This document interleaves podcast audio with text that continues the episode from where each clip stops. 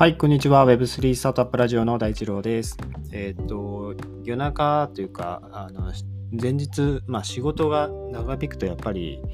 夜中にこう録音しなきゃいけないっていうなると、やっぱりね、あの仕事は早く切り上げるに越したことはないですね。在宅勤務だともう最近、マジでやる気が 出なくて、忙しい時はまあ、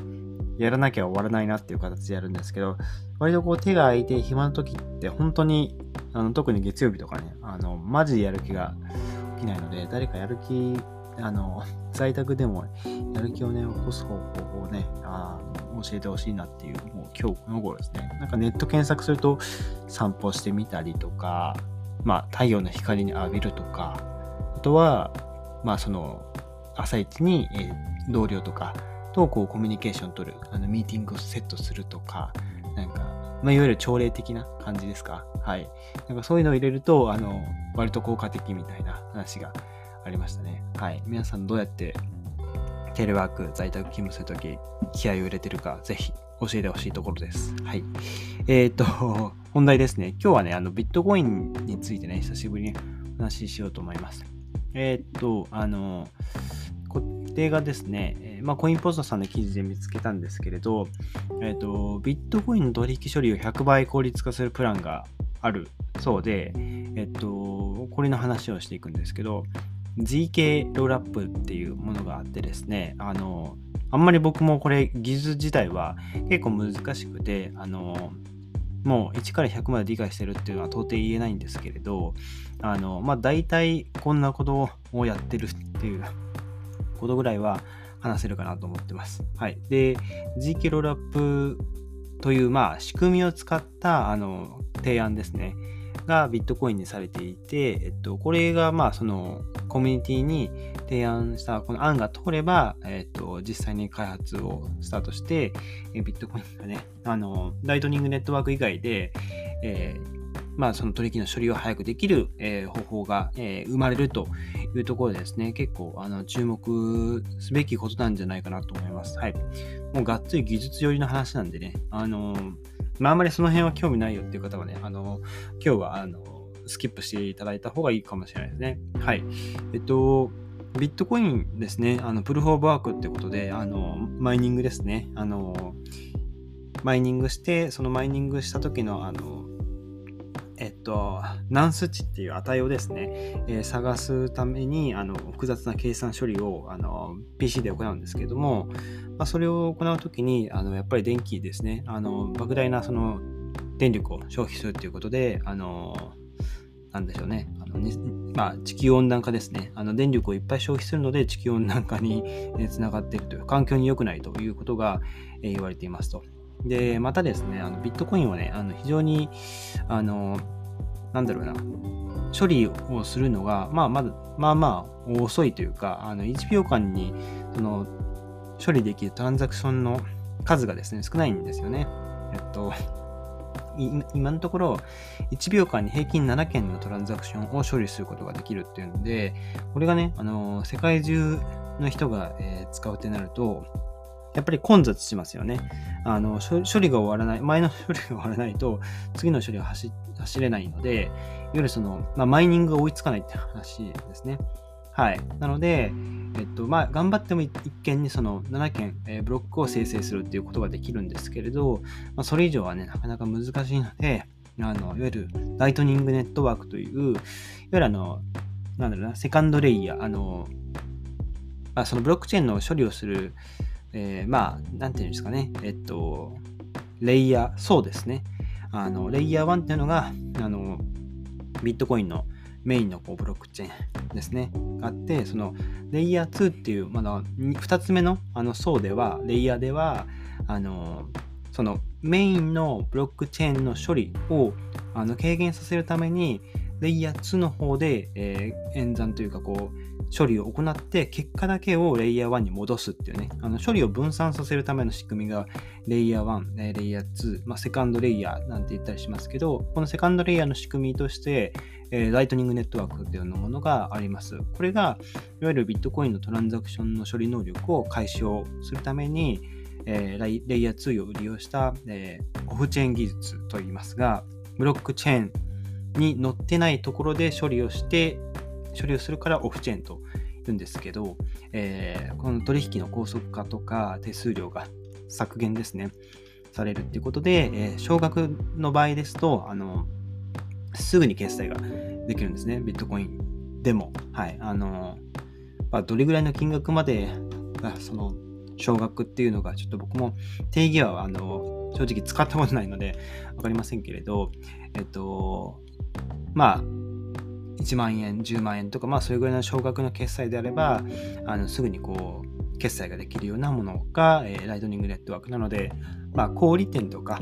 普通のそういう一般の、えー、食料品店とか、まあ、そういうところに、あの、で、ブロック、あの、ライトニングネットワークを使って、えー、少額決済を、その、素早くその場でできるっていうものがあるんですけれど、まあ、これを超えるんじゃないかっていうのが、この ZK ロールアップ型の、えー、提案ですね。えっと、名前がですね、えっと、 Validity Rollups っていうもので、えっとね、これ提案したのが、えっと、ビットコイン向け ZK ロールアップ技術の研究者としてヒューマンライツ財団と、えー、スタークウェア、えー、ゼロ知識証明ソリューション開発企業が、えー、から支援を受ける、えー、ジョン・ライト氏っていう方ですね。が、10月12に、えっと、論文で Validity Rollups on Bitcoin というものを公開されたと。で、えー、ライトさんによると、この Validity Rollups っていうのが、えー、今回提案されるもので、えっと、レイヤー1ブロックに、えー、保存される情報を極小括弧12バイトにとどめるために、ビットコインの処理能力、取引処理能力を最大100倍向上できるということで、混雑しがちな、えー、ビットコインのブロックチェーンの外で取引を行うことができて、混雑しがちなですね、失礼しました。えー、混雑しがちなビットコインブロックチェーンの外で取引を行うことができて、取引の高速化とか手数料の削減につながりますよっていうのを、えーまあ、提案されたと。ここで使われるのが、えー、ZK ロールアップですね。これが、えー、トランザクションを集約してオフチェーンで、えー、まあ、演算とか計算を処理して生成された、えー、暗号証明のみを親ブロックチェーンに保存する。これがさっき言ってたあの極小のバイトですね。えー、12バイトに留めて、えー、保存すると。ブロックチェーン、レイヤー1のブロックチェーンに保存するというものですね。これにゼロ知識証明というメカニズムを使っていて、え処理コストの高いデータでも、えオフチェーンで処理することができるよってことで、えコストがね、めちゃくちゃ削減できるというメリットがありますと。はい。いうことで、あの、このライトさん的には、あの、すべての ZK ロールアップがゼロ知識証明を使っているわけではありません。ということはあの定義してるんですけど、あの今回の Validity Rollups っていうのは、あのコンセプトはあのそのゼロ知識証明を使った GK ロールアップとほぼ一緒っていう、ほぼ同義っていう、えー、説明されてらっしゃるので、えー、まあそういうことだと。で、この GK ロールアップっていうのが、あの、まあさっき言ったゼロ知識証明っていうのがあって、なかなかね、あの、なんじゃそりゃっていう感じですね。あの、僕もいろんなこう、ネットの記事読んで見てますけど、あの、まだこう腹落ちというかこう100%なるほどそういうことかっていう形であの まあねあのブロックチェーンのそのソリディティとか書けるわけでもないですしあのエンジニアではないので、まあ、そこまで理解するのはね結構難しいのかなって思いつつねあの頑張ってはいるんですけれどえっと説明していきますね。えっとまず、えっと、レイヤー2の話にもう一回戻りますが、レイヤー2で、えっと、データを処理することで、レイヤー1である、まあ、ビットコインとか、えーまあ、イーサリアム、まあ、イーサリアムはもうプルオブステークに変わりましたが、えー、仮想通貨の処理能力が上がると。で、レイヤー2、これが、あの、なんだろうな、えー、理解できたところで、あの、ロールアップっていうものですね、えー、まず説明して、ゼロ知識証明にいければと思うんですけど、えー、ロールアップは、あの、レイヤー2を、まあ、支えるというか、えー、まあ、実現する技術の、まあ、一つですね。はい。ロールアップっていうのが、えー、まあ、大事な部分はレイヤー1の力を借りて、えー、処理をして、えレイヤー1のセキュリティを維持したまま、レイヤー2でも、えまあ、処理を実行することで、全体として、えー、レイヤー1だけで処理するよりも早い、かつセキュリティを保った処理が可能になりますよっていうものが、えー、ロールアップになります。まあ、ロールアップっていう技術ですね。はい。で、えー、ここで、えー、まあ、2つね、ロールアップの技術があって、GK ロールアップとオプティミスティックロールアップっていう、まあ、2つがあります。はい。GK ロールアップから説明しますが、えっ、と、ゼロ知識証明ですね。ここの話なんですけれど、えー、まず計算の証明にゼロ知識証明っていうものが使われると。で、一方、えっと、オプティミスティックロールアップではフロードプルーフっていうものが使われるそうですね。はい。で、えー、まあ、ロールアップは先ほど言った通り、レイヤー2のネットワークで、えー、のデータの処理に行われ、データが処理された時に行われて、その結果がレイヤー1である、えー、ブロックチェーンに書き込まれると。この時、あの、GK ロールアップだと、えー、なんでしょうね、えー ごめんなさい、ゼロ知識証明が使われるんですけども、あの、ゼロ知識証明は、なんだろうな、あの、とあるその、こと、まあ、知識とか、なんかそういうもう、あの、事柄を知ってる、持ってるっていうもの、ことを、えー、まあ、知識にしようか。あその、とある知識、えー、を持っていることを、その知識に関する情報を何にも知らなくても、えー、まあ、明らかにすることなく証明する手段、まあ、手法のことですね。うん。ちょっとこれだけじゃ難しいですね。うん、例えば、まあ、あの、パスワードパスワードありますね。ログインするときの ID パスワードのパスワード。このパスワードを、あのパスワード自体は明かさずに自分がパスワードを知っているっていう事実を、えー、証明するっていうね。まあ、これが、うん、近いのかな。うん、あの一番わかりやすいかと思うんですけど、あの、なんでしょうね。パスワード自体は明かさずに、まあ、自分がパスワードを知ってるっていうことを証明する。まあ、なんでしょうね。パスワード自体は明かさずになんで、まあ普通にその、ね、パスワードって打つときってあの、まあ見えないようになってるじゃないですか。なので、あの、打てば、その、僕以外、自分以外はパスワードってあの知らないわけじゃないですか。だけど、それを打ち込んで、まあ、ポチってエンターを押せば、あの、なんでしょうね。パスワード自体は明かさなくても、まあ、パスワードが合ってるから、もう通るっていうのは、まあ、そのままなんですけど、まあ、つまりそういうことですよね。はい。えーまあ、ウェブサービスとかのログインするときね、あの、パスワードを入力する代わりに、パスワードを知ってるっていう、まあ、うん、証拠とか、あの、そういうものを送ると。まあ、なんですかね。ログインした後のあのページをこう送るとか、なんかそういうことですね。はい。まあ、これがゼロ知識証明の、ななんか、わかりやすい説明になりますかね。はい。で、あと、その、例えばそうですね、トランザクション、あの、ブロックチェーンでにおいてあの話していくと、トランザクションを、まあ、なんだろうな、え、ー、と、証明するというか、あの、するときにですね、このトランザクションは正しいよって証明するときとかですね、まあ、パブリックなブロックチェーンの上で、えー、自分がですね、その過去の、えー、トランザクションを、まあ、あの、開示、えー、明かすことなく、え、自分のトランザクションが改ざんされてないってことを、え、証明するとかね。はい。まあ、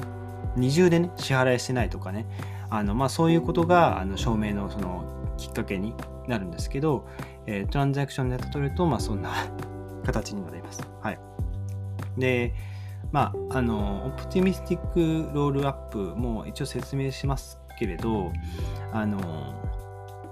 結論 ZK ロールアップの方があのスケーラビリティがあるっていう話になるんですけれども、えっと、オプティミスティックロールアップだとですね、あの、時間がかかるんですね。あの、ZK ロールアップに比べると。あの資金とかを、まあ、その引き出すときに1週間とかね、余裕でかかるんですよ。